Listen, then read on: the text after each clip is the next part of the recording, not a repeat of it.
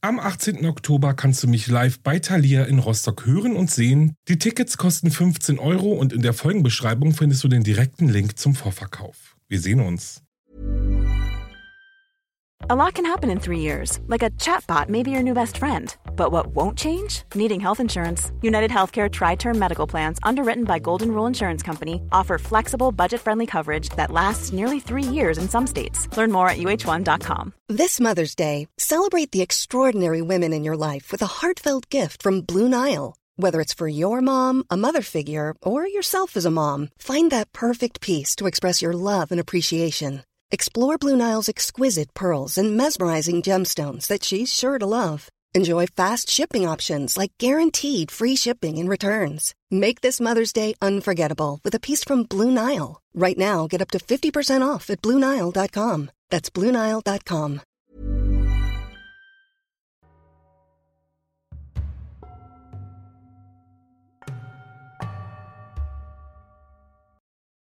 Hallo und willkommen zurück bei Wahre Verbrechen. Ich bin Alex. Ich freue mich riesig, dass ihr eingeschaltet habt. Und zwar seid ihr hier bei meinem Podcast, in dem ich euch wahre Kriminalfälle aus der ganzen Welt vorstelle.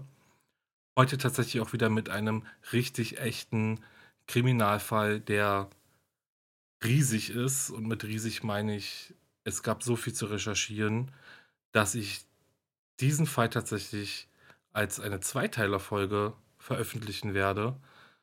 Liegt einfach daran, dass es wirklich richtig, richtig viele Details in diesem Fall gibt, die ich einfach auch nicht auslassen möchte.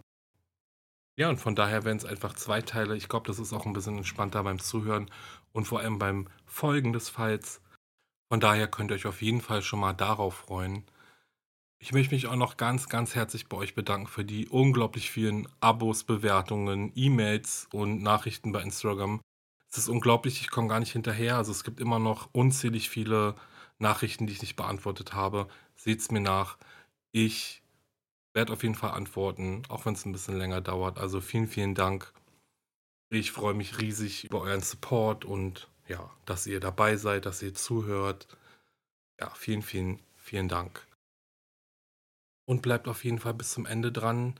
Dann gibt es nämlich die Auflösung zu meinem Black Stories Rätsel aus der letzten Folge. Bin gespannt, wie viele von euch richtig lagen. Ein neues Rätsel gibt es dann zum Ende der nächsten Folge, also zum Ende des zweiten Teils, um diesen True Crime Fall dann mit diesem Rätsel abschließen zu können. Also bleibt auf jeden Fall dran oder spult vor, wie ihr möchtet. So, aber jetzt genug der Einleitung. Ich würde sagen, wir fangen jetzt mit der Folge an. Viel Spaß beim Zuhören.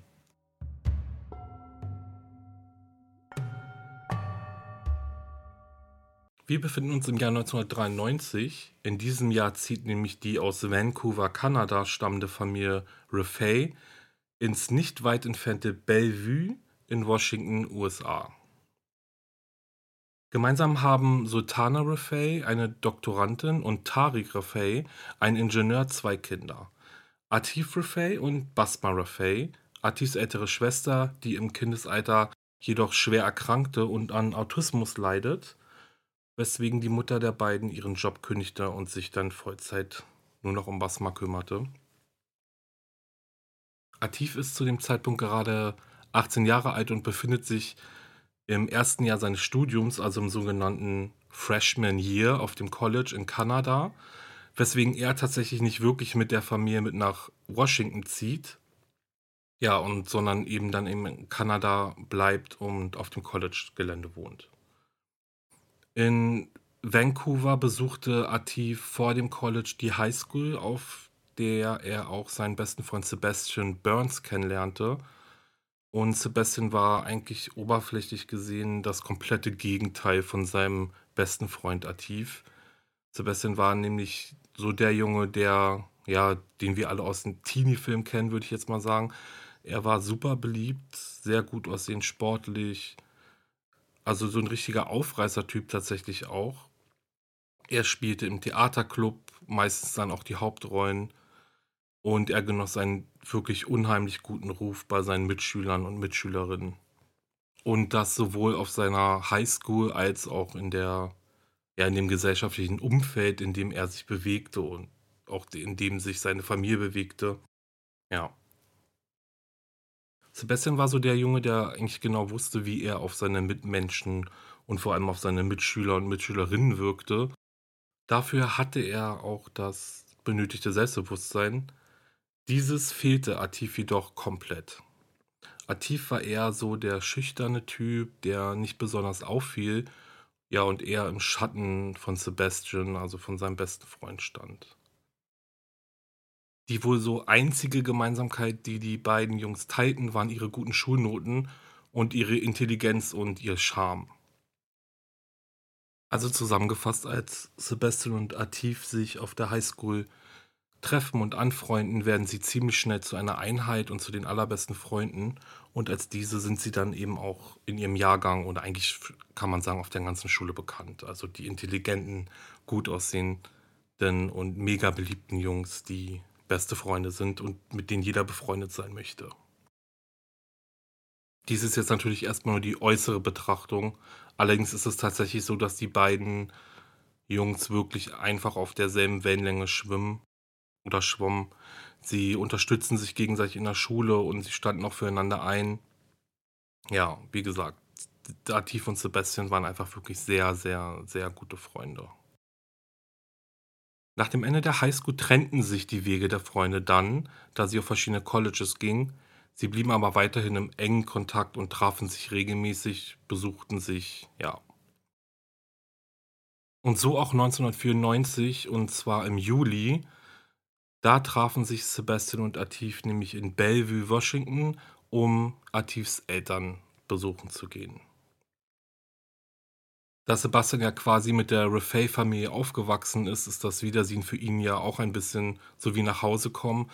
Auch Atif wie gesagt, wohnt ja nicht bei seiner Familie. Die beiden Jungs genießen die Zeit einfach total mit der Familie von Atif, aber auch mit sich, da sie sich ja auch schon eine Weile nicht gesehen haben.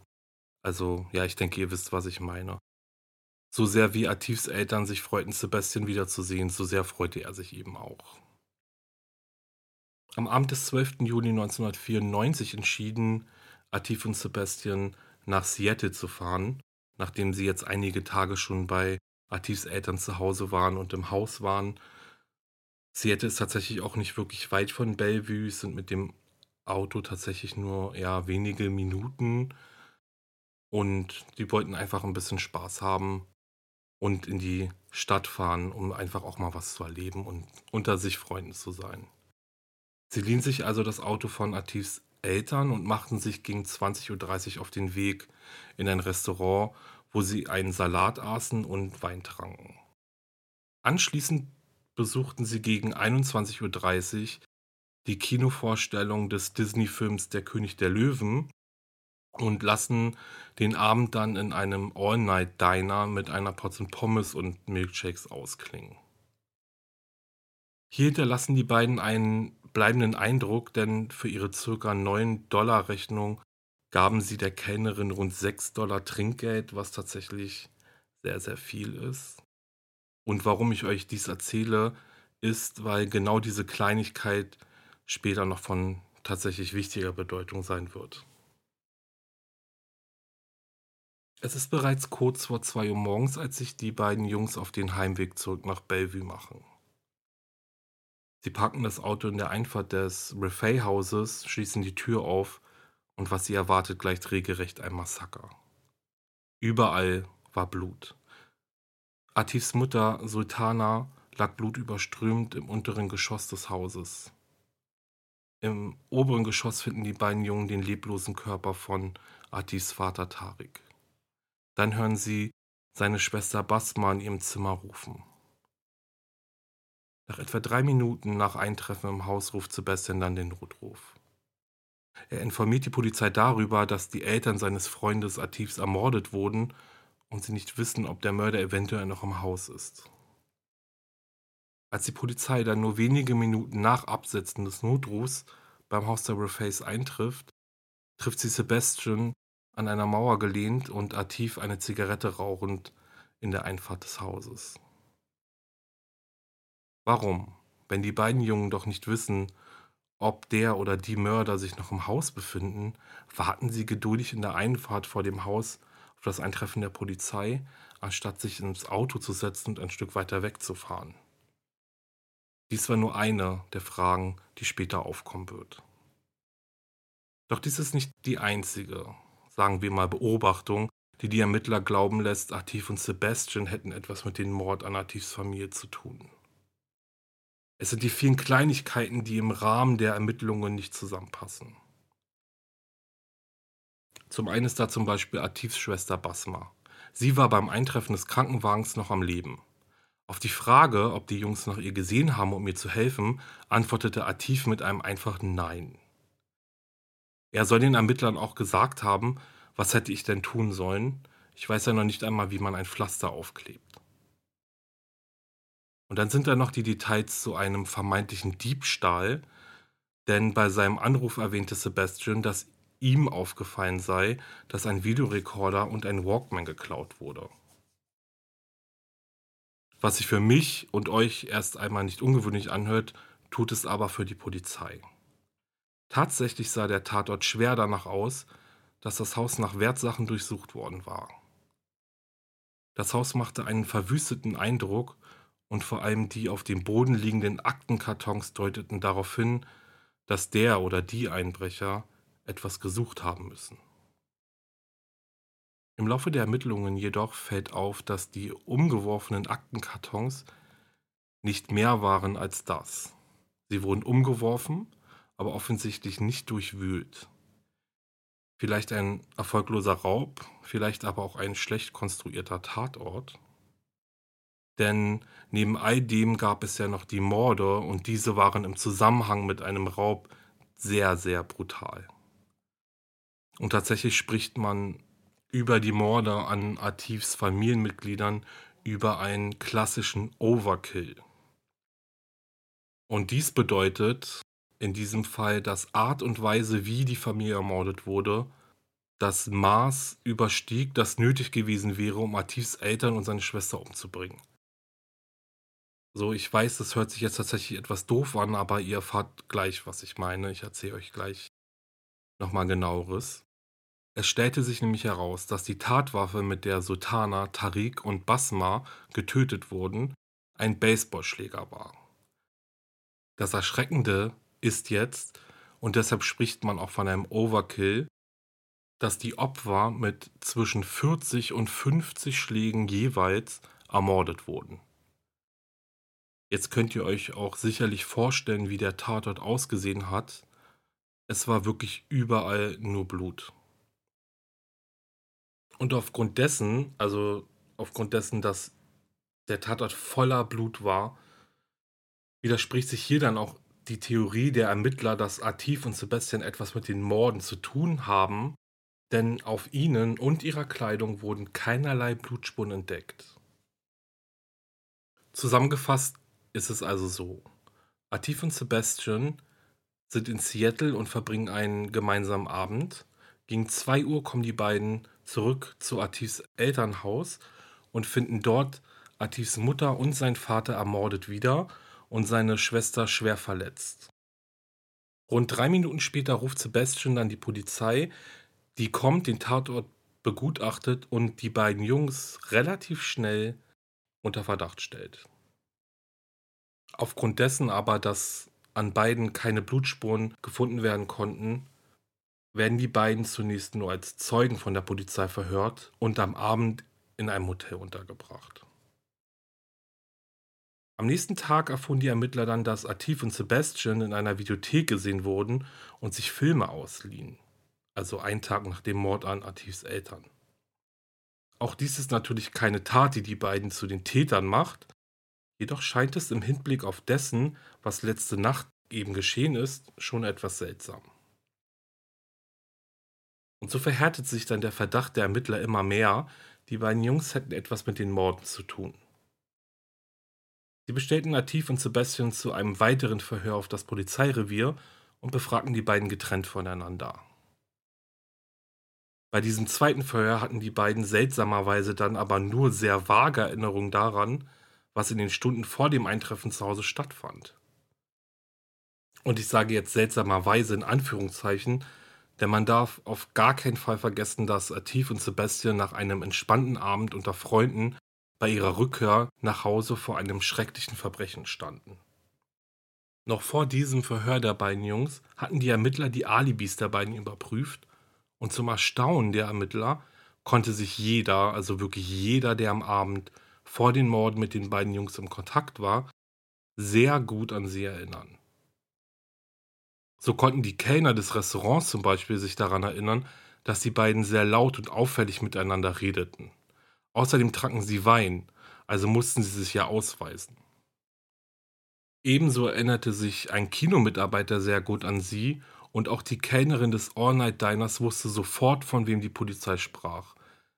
Denn schließlich erhielt sie von Atif und Sebastian ein ziemlich ungewöhnlich hohes Trinkgeld.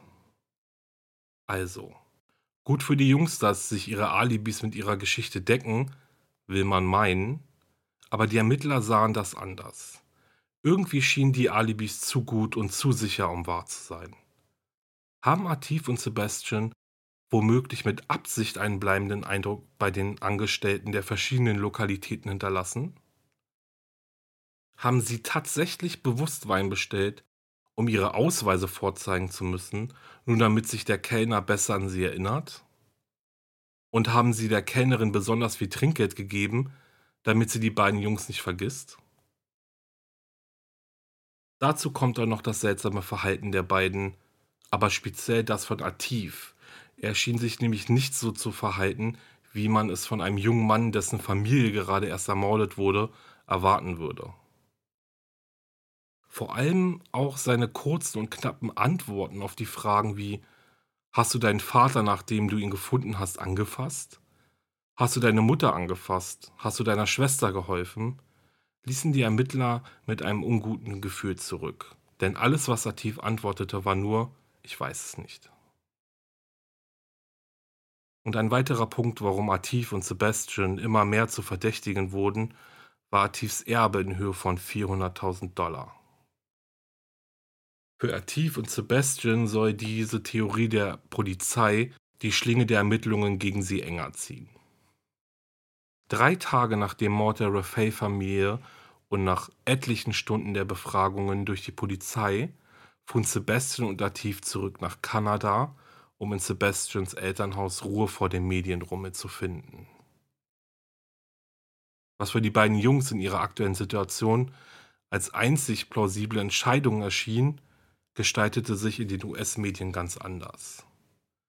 Dort hieß es nämlich kurz nach ihrer Abreise, Atif und Sebastian seien nach Kanada geflohen. Es hieß, die beiden würden so den Ermittlungen entgehen wollen und viele Zeitungen werteten ihre Rückreise nach Kanada als eine Art Schuldeingeständnis. Fakt ist aber, dass sowohl Sebastian als auch Atif kanadische Staatsbürger sind. Und Fakt ist auch, dass beide sich den Ermittlungen zur Verfügung gestellt haben und dass beiden die Morde nicht nachgewiesen werden konnten. Dass sie also zurück nach Kanada gefahren sind, war ehrlich gesagt erst einmal nichts Verbotenes. Die Berichte ließen jedoch nicht ab. Heftig diskutiert wurde vor allem, dass Sativ und auch Sebastian nicht an der Beerdigung seiner Eltern und seiner Schwester teilgenommen haben. Atif wird später berichten, dass er nie erfahren hatte, wann seine Familie beerdigt wird und dass er unendlich wütend und traurig darüber war, als er in den Nachrichten davon erfahren hatte. Die Ermittler hingegen schieben die Schuld Atif zu. Er sei Mitglied des islamischen Glaubens, also hätte er auch wissen müssen, dass die verstorbene Person innerhalb von drei Tagen beigesetzt wird. Und wieder lenken sie die Aufmerksamkeit darauf, dass die beiden Jungs lieber nach Kanada flohen, als Atifs Familie letzte Ehre zu erweisen. Nur wenige Tage nach der Beerdigung der Raffaele-Familie fand eine Art Trauerfeier in Kanada statt, an der nun auch Atif und Sebastian sowie viele Freunde der beiden teilnahmen. Anwesend war aber auch die kanadische Presse, die keinen Versuch auslass, Atif und Sebastian vor die Kamera zu bekommen. Und ehrlich gesagt sind an diesem Tag tatsächlich Aufnahmen von Tief und Sebastian entstanden, die ja etwas seltsam wirken, Und zwar sind Atif und Sebastian zu sehen, wie sie hin und her rennen, um den Kameras zu entkommen, aber auch wie sie lachen und Späße machen. Letztendlich fliehen sie dann gemeinsam mit Freunden in ein Auto und fahren davon. Und die nächste Seltsamkeit ließ auch nicht lange auf sich warten. Denn Atif erhielt wenige Zeit nach der Beerdigung seiner Eltern eine erste Summe seines Erbes von der Versicherung. Atif und Sebastian fingen sofort an, das Geld auszugeben. So kaufte Atif sich zum Beispiel ein neues Auto, in dem er und sein bester Freund Sebastian durch Vancouver fuhren und die beiden mieteten eine Wohnung an, in die sie mit ihrem Highschool-Freund Jimmy Miyoshi einzogen. Diese Aufnahmen taten den beiden Jungs im Zusammenhang mit den Vorwürfen des Mordes überhaupt nicht gut. Die kanadische Presse hatte ihr Urteil demnach schon gesprochen und stellte die beiden Jungs als brutale, geldgierige Mörder dar. Und während all dem geschieht in Bellevue, Washington Folgendes. Detective Thompson, ein Mann mit jahrelanger Erfahrung im Polizei- und Ermittlungsdienst, war sich sicher, Atif und Sebastian haben definitiv etwas mit den Morden an der Refay-Familie zu tun. Es gibt zwar keine handfesten Beweise, aber die reinen Indizien wollte er nicht übersehen. Detective Thompson eröffnet also einen riesigen Fall gegen die beiden Jungs mit einem einzigen Ziel. Er will Atif und Sebastian für die Morde hinter Gitter bringen. So. Und wer von euch jetzt glaubt, der Fall sei eigentlich eine klare Sache, der oder die täuscht sich definitiv. In Kanada passiert nämlich dies. Eine wichtige Information trifft bei der Polizei ein. Kurz vor den Morden an der Raffaele-Familie soll im kriminellen Untergrund Kanadas ein Kopfgeld in Höhe von 25.000 Dollar auf den Mord an einer muslimischen Familie aus Kanada, welche kürzlich nach Bellevue, Washington zog, ausgeschrieben worden sein. Interessant, oder? Finde ich auf jeden Fall. Dies sieht Detective Thompson und das FBI leider überhaupt nicht so. Nachdem sie die Information von der kanadischen Polizei erhalten haben, entscheidet sich Detective Thompson nämlich dafür, dieser Information nicht nachzugehen.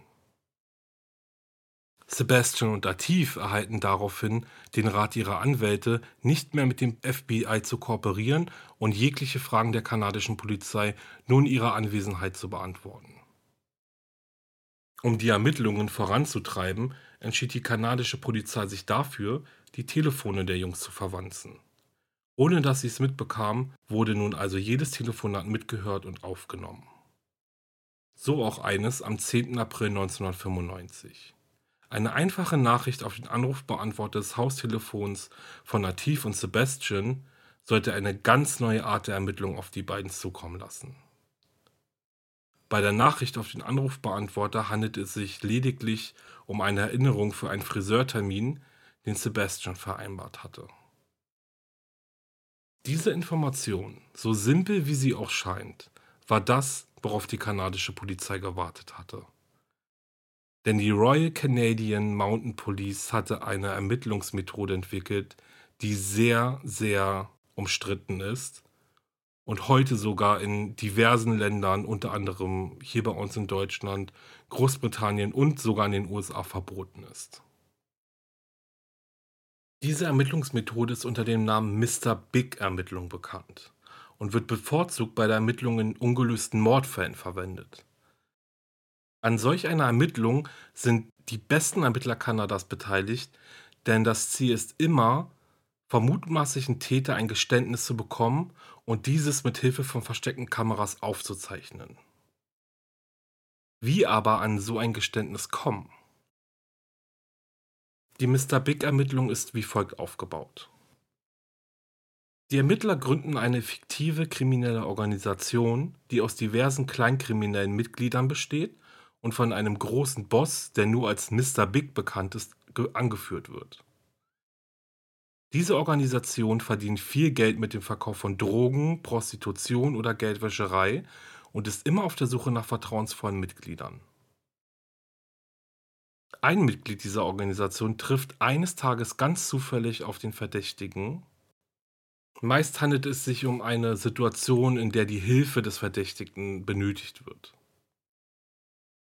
Als Dankeschön für die Hilfsbereitschaft gibt es dann ein Drink auf Kosten des Bandenmitglieds. Im dann so zwangsläufig entstehenden Gespräch wird dann das Vertrauen aufgebaut und die Aussicht auf eine lukrative Zusammenarbeit gestellt. Hilfreich ist hier dann natürlich, dass die Ermittler in ihrer wochenlangen Vorarbeit den Verdächtigen gefühlt schon in und auswendig kennen. Geldprobleme, Wünsche und Träume sind alles keine Geheimnisse mehr. Das vermeintliche Bandenmitglied und der Verdächtige bleiben im Kontakt und der Verdächtige verdient zum Beispiel mit der Auslieferung eines einfachen Pakets verhältnismäßig viel Geld. Der Fisch ist also am Haken. Der Verdächtige wird immer mehr in die Gefilde der Organisation hineingezogen. Es gibt mehr Geld, es gibt Prostituierte und es gibt coole Partys. Irgendwann dann kommt Mr. Big ins Spiel. Er will sein neues Mitglied und den Überflieger, wie er bereits genannt wird, kennenlernen. Gesagt, getan, kommt es dann zum ersten Treffen und Mr. Big ist begeistert von der hervorragenden Arbeit des Verdächtigen, jedoch sieht er durch ihn auch seine Organisation gefährdet. Warum? Weil er mitbekommen hat, dass die Polizei gegen ihn ermittelt. Das Problem kann er aber lösen. Er kennt Polizisten, die die Akten manipulieren können oder aber er habe ein Mitglied, das aufgrund einer Krankheit sowieso bald stirbt und die vorgeworfene Tat auf seine Schulter nehmen kann. Dafür will Mr. Big aber ganz genau wissen, was dran ist an den Vorwürfen der Polizei. Ein Zeichen des Vertrauens, wie er es nennt. Die kanadische Polizei spricht von einer 75-prozentigen Erfolgsquote der Mr. Big-Ermittlungen. So, ich hoffe, ihr konntet folgen und ich habe gut erklärt, wie die Mr. Big Ermittlungsmethode funktioniert. Jetzt sehen wir uns das mal an dem Beispiel von Atif und Sebastian an. So viel schon mal vorweg. Die Mr. Big Ermittlung dauert bis zu ihrem Abschluss um die neun Monate. Es ist der 11. April 1995. Sebastian kommt gerade aus dem Friseursalon, als ein Mann ihn anspricht und ihm um Hilfe bittet. Er habe seinen Schlüssel im Auto vergessen und eventuell könnte Sebastian ihm helfen, das Auto aufzubekommen. Der Mann sah in seinem Anzug aus wie ein Unternehmer. Er strahlte Selbstbewusstsein aus und Sebastian half ihm gerne.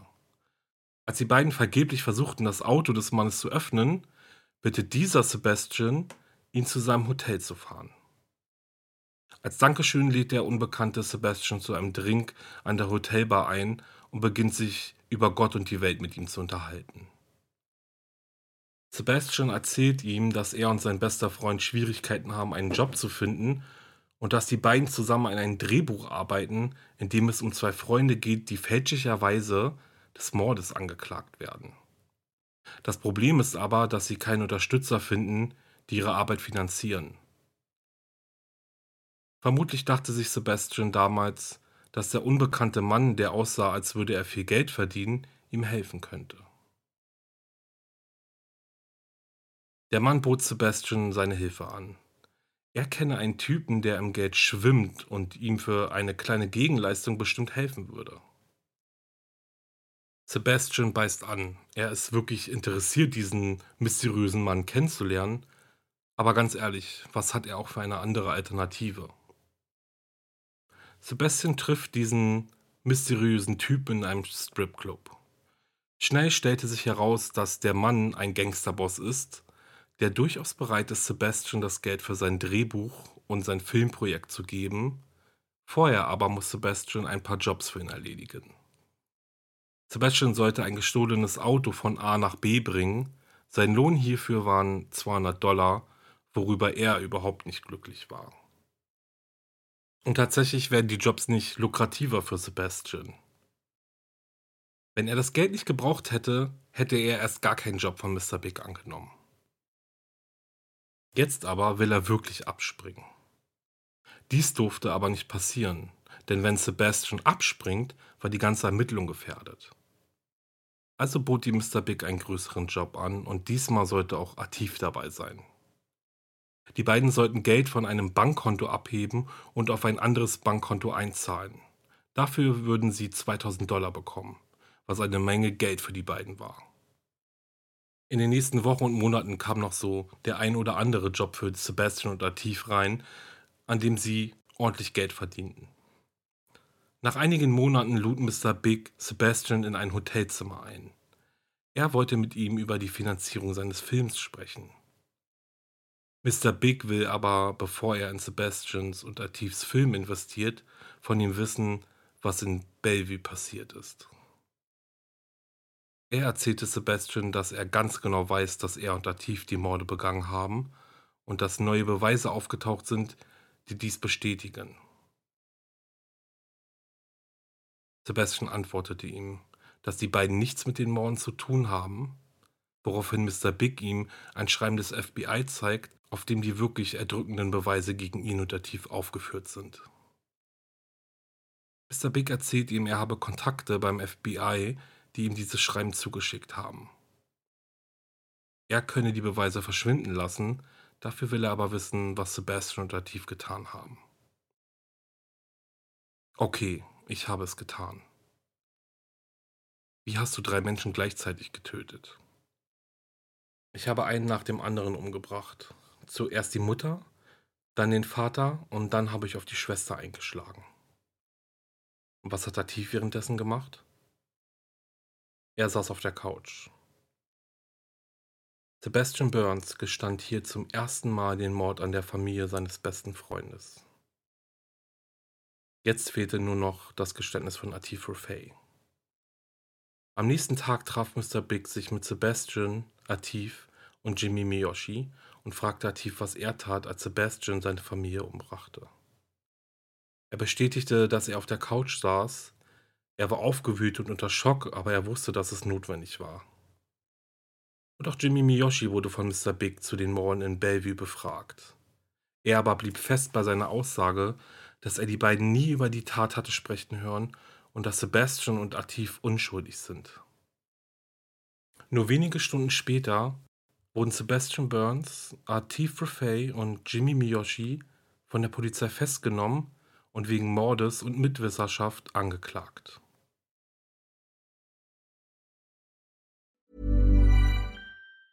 If you thought the only way to get a more defined jawline with natural looking results was through surgery, think again. Juvederm Volux XC is a non surgical injectable gel filler that improves moderate to severe loss of jawline definition and can help you achieve natural looking results with little downtime. Even better, this improved definition lasts up to one year with optimal treatment. No maintenance required. Improve jawline definition for a smooth, sculpted look with Juvederm Volux XC. For important safety information and to find a licensed specialist, visit juvederm.com. That's J U V E D E R M.com. Not for people with severe allergic reactions, allergies to lidocaine, or the proteins used in Juvederm. Common side effects include injection site redness, swelling, pain, tenderness, firmness, lumps, bumps, bruising, discoloration, or itching. There's a risk of unintentional injection into a blood vessel, which can cause vision abnormalities, blindness, stroke, temporary scabs, or scarring. Talk to a licensed specialist to find out if it's right for you. So, ihr Lieben. Und das war's mit Teil 1 dieses äußerst mysteriösen Falls. Ihr müsst nicht lange warten. Ich verspreche es euch, in zwei Wochen hört ihr Teil 2. Darin beschreibe ich euch, wie es nach der Festnahme mit Sebastian Atif und Jimmy Miyoshi weiterging, wie der Prozess ablief und welche Strafen die drei erhalten haben. Und ich verspreche euch, es bleibt wirklich sehr, sehr spannend. Aber bevor ich mich jetzt von euch verabschiede, gibt es noch die Auflösung zu meinem Rätsel von der letzten Folge. Und zwar habe ich euch ja gefragt, welchen Mörder ich suche. Es gab drei Hinweise und eine Tatsache. Vielen Dank für eure Nachrichten. Ich habe ganz viele Nachrichten und E-Mails bekommen, die ich tatsächlich auch noch nicht sofort beantwortet habe, um die Spannung auch so ein bisschen aufrecht zu erhalten und euch die Möglichkeit zu geben, vielleicht mit Freunden auch ein bisschen zu spielen oder mit eurer Familie. Ja, von daher habe ich damit ein bisschen gewartet. Und äh, alle, die kein Instagram haben und mir da schon geschrieben haben oder noch keine E-Mail geschrieben haben, gibt es jetzt auf jeden Fall die Auflösung. Und zwar habe ich euch ja ein Black Stories Rätsel gestellt aus der Black Stories Real Crime Edition vom Moses Verlag. Die haben mir nämlich erlaubt, die Rätsel euch vorzustellen oder mit euch zu spielen im Podcast. Vielen, vielen Dank dafür, lieber Moses Verlag. Und ich habe mir jetzt gedacht, ein neues Rätsel kommt dann zum Ende der nächsten Folge, also zum Ende des zweiten Teils. Ich glaube, das ist dann alles ein bisschen runder und es gibt noch was Zusätzliches, worauf wir uns alle freuen können.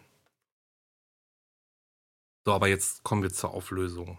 Und zwar lese ich euch nochmal die Tatsache vor, die auf der Black Stories Karte steht. Und zwar, der Mörder selbst teilte der Polizei seinen Namen mit. Trotzdem wurde er nicht gefasst. Und tatsächlich habe ich Jack the Ripper gesucht. Also herzlichen Glückwunsch an alle, die direkt drauf gekommen sind. Jack the Ripper war ein geheimnisvoller Serienmörder, der zwischen August und November 1888 im East End von London fünf Prostituierte ermordete und vier von ihnen verstümmelt haben soll. Alle Morde fanden an öffentlichen oder halböffentlichen Plätzen statt. Den Opfern wurden Kehle oder Halsschlagader durchgeschnitten, manchen darüber hinaus mit chirurgischem Geschick innere Organe entnommen oder Gliedmaßen abgetrennt. Der Name des Mörders hat seinen Ursprung in einem Brief, der während der Mordserie bei einer Zeitung einging und unterschrieben war mit hochachtungsvoll Jack the Ripper. Trotz zusätzlicher Patrouillen und der Gründung einer Bürgerwehr wurde der Ripper nie gefasst. Man verdächtigte Ärzte und Metzger, bekannte Triebtäter und sogar Adlige und Mitglieder des Königshauses wie unter anderem Prinz Albert, den Sohn des späteren Königs Edwards VII. Die wahre Identität Hi, this is Craig Robinson from Ways to Win, and support for this podcast comes from Invesco QQQ the official ETF of the NCAA. Invesco QQQ is proud to sponsor this episode and even prouder to provide access to innovation for the last 25 years. Basketball has had innovations over the years too. We're seeing the game played in new ways every day. Learn more at Invesco.com slash QQQ. Let's rethink possibility. Invesco Distributors, Inc. des Täters blieb jedoch ein Rätsel und befeuert bis heute historische Forschungen, Verschwörungstheorien sowie kulturelle Adaptionen unter anderem in Büchern, Filmen und Bühnenstücken. Ja, so viel dazu. Das war die Auflösung zu meinem Black Stories Rätsel aus der letzten Folge. Und nochmal herzlichen Glückwunsch an euch kleinen Hobbydetektive und Hobbydetektivinnen, die sofort auf Jack the Ripper gekommen sind. Ich beende die Folge jetzt. Wenn sie euch gefallen hat, wenn euch dieser Podcast gefällt, dann lasst gerne ein Abo da und eine Bewertung. Ich freue mich riesig. Ihr helft mir und diesem Podcast wirklich sehr damit, wenn ihr auch bewertet, also auf den Plattformen, wo ihr könnt, mit einer guten Bewertung, wenn ihr gerne zuhört. Und besucht meine Instagram-Seite für Fotos und Neuigkeiten. Ich bin tatsächlich auch nur auf Instagram online, sage ich jetzt mal, ist der einzige Social-Media-Kanal, auf dem ihr, auf dem ich bin und auf dem ihr dann auch erfahrt, wann eine neue Folge erscheint und auch mal Bilder zu den Folgen hochgeladen bekommt. Also schaut auf jeden Fall vorbei, abonniert, schreibt mir. Wie gesagt, ich versuche so schnell wie möglich auch auf jeden Fall jedem zu antworten. Und wenn es, auch wenn es etwas länger dauert, wie gesagt, ich probiere es. Also Jetzt sage ich, bleibt sicher. Ich freue mich auf die nächste Folge mit euch und bis zum nächsten Mal. Ciao.